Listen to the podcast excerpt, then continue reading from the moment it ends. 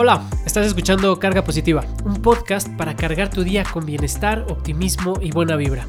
Comenzamos la carga número 60. Todos tenemos días en los que llegamos a casa exhaustos, nos caemos en la cama, apagamos la luz y nos quedamos dormidos. Para algunos de nosotros, eso sucede casi todos los días durante algún periodo de tiempo. Esto que estoy por contarte es un, es un escrito, es un artículo que encontré de Rob Cross escrito para Harvard Business Review.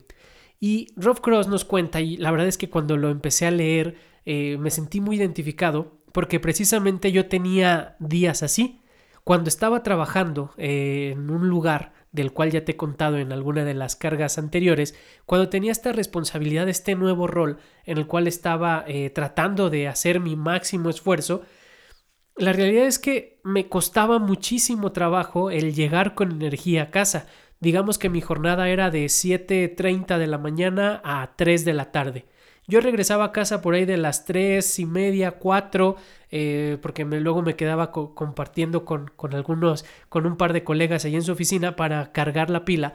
Pero había días muy pesados y al principio sobre todo hubo momentos en los que yo regresaba de, de ese trabajo, yo regresaba de ese empleo y literal llegaba, ni siquiera comía, me encerraba en el cuarto, me subía, me tiraba a la cama y me echaba a dormir.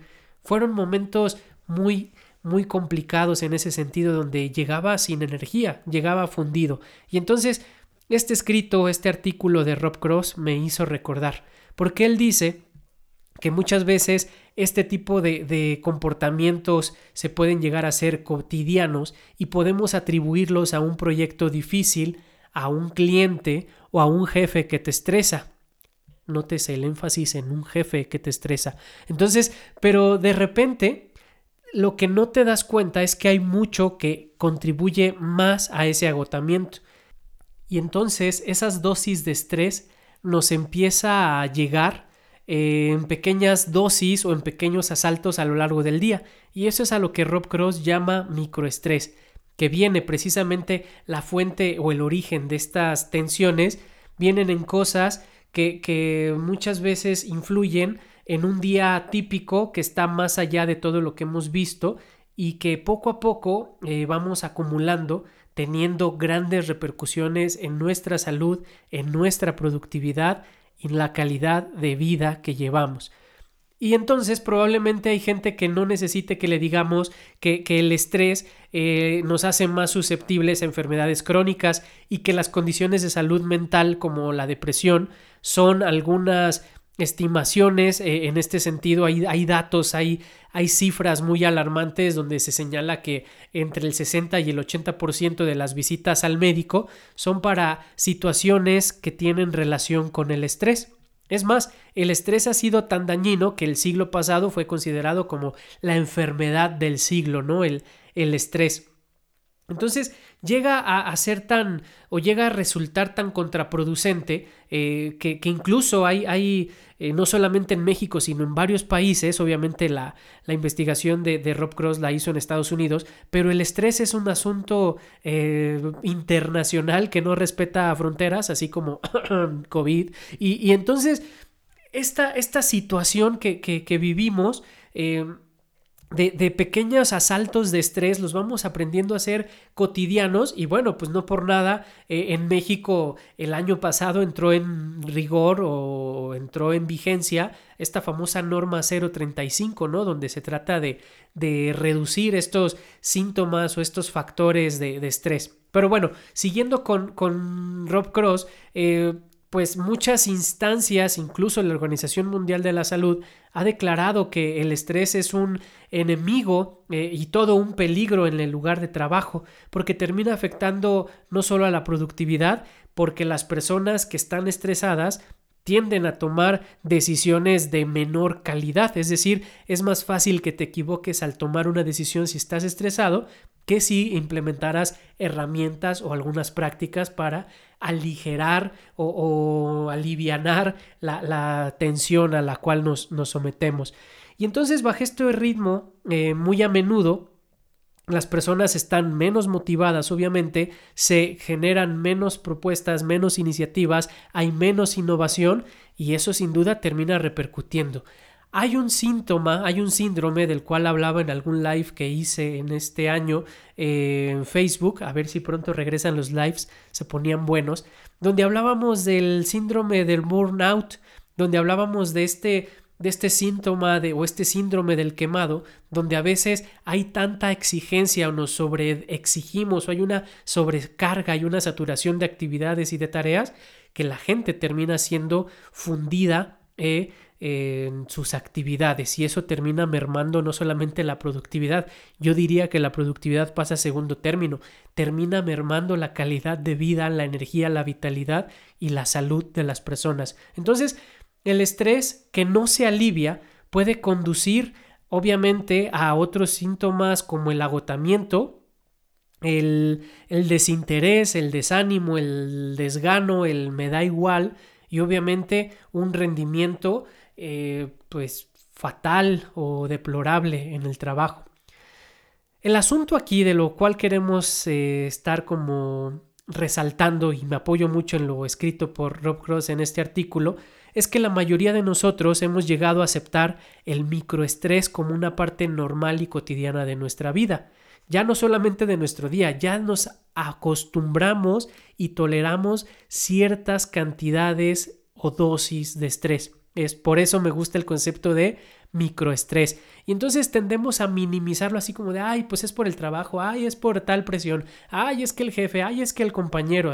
Y entonces o la compañera, ¿no? Y entonces nos empezamos a, a tolerar determinadas situaciones estresantes que apenas las reconocemos, pero que cuando se van acumulando nos terminan desgastando. Y te digo que me hace muchísimo sentido porque eso me pasaba a mí cuando trabajaba en ese lugar.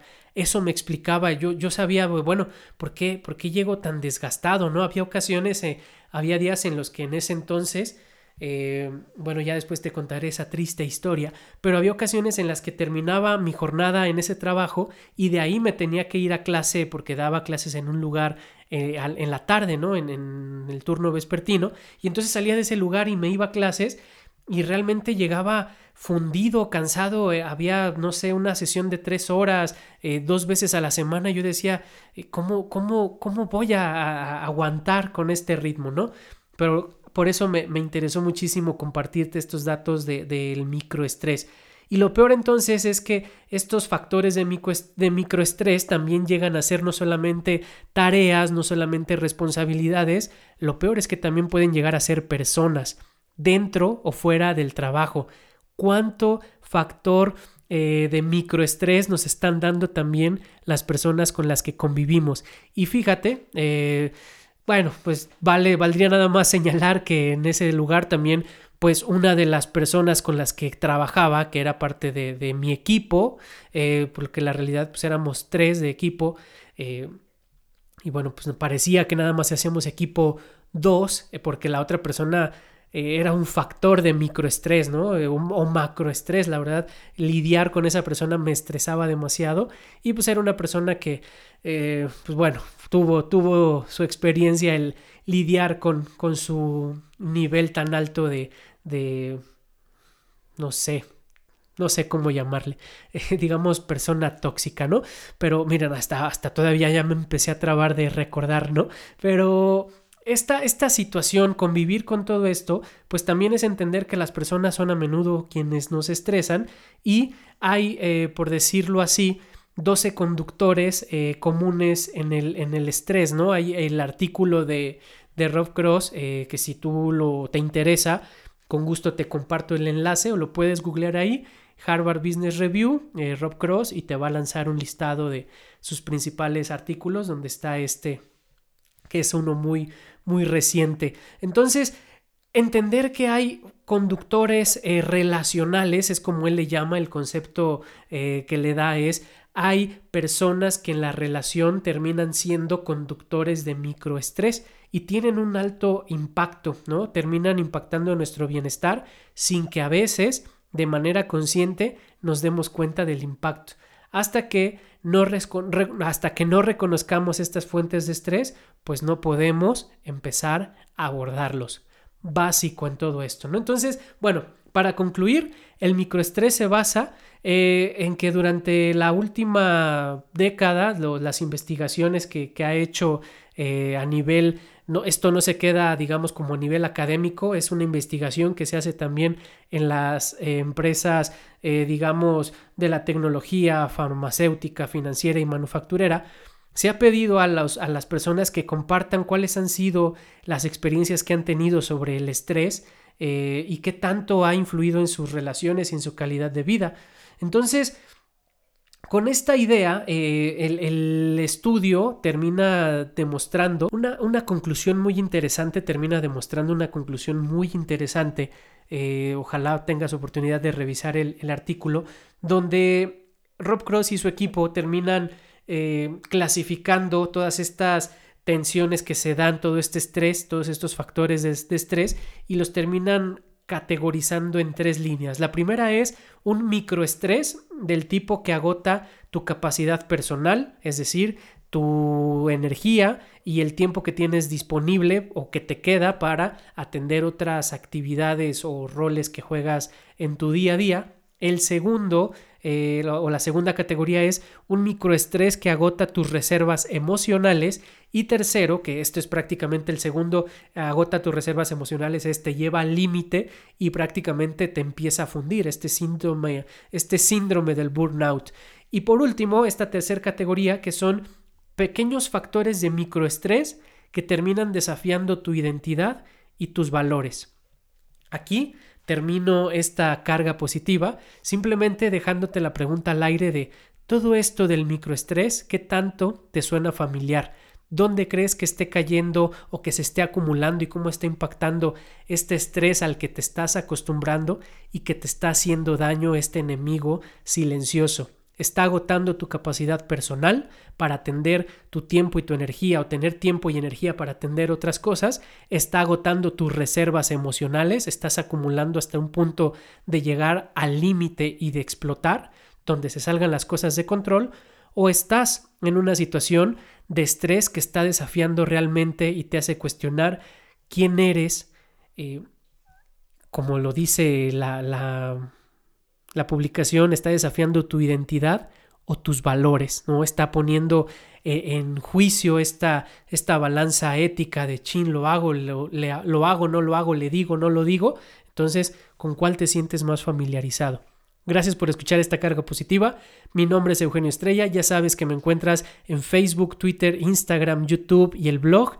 Ahí hay muchos contenidos más. Date una vuelta comenta, comparte con estas personas que les pueda servir este contenido del microestrés. Te mando un abrazo y nos escuchamos en la siguiente carga positiva. Bye.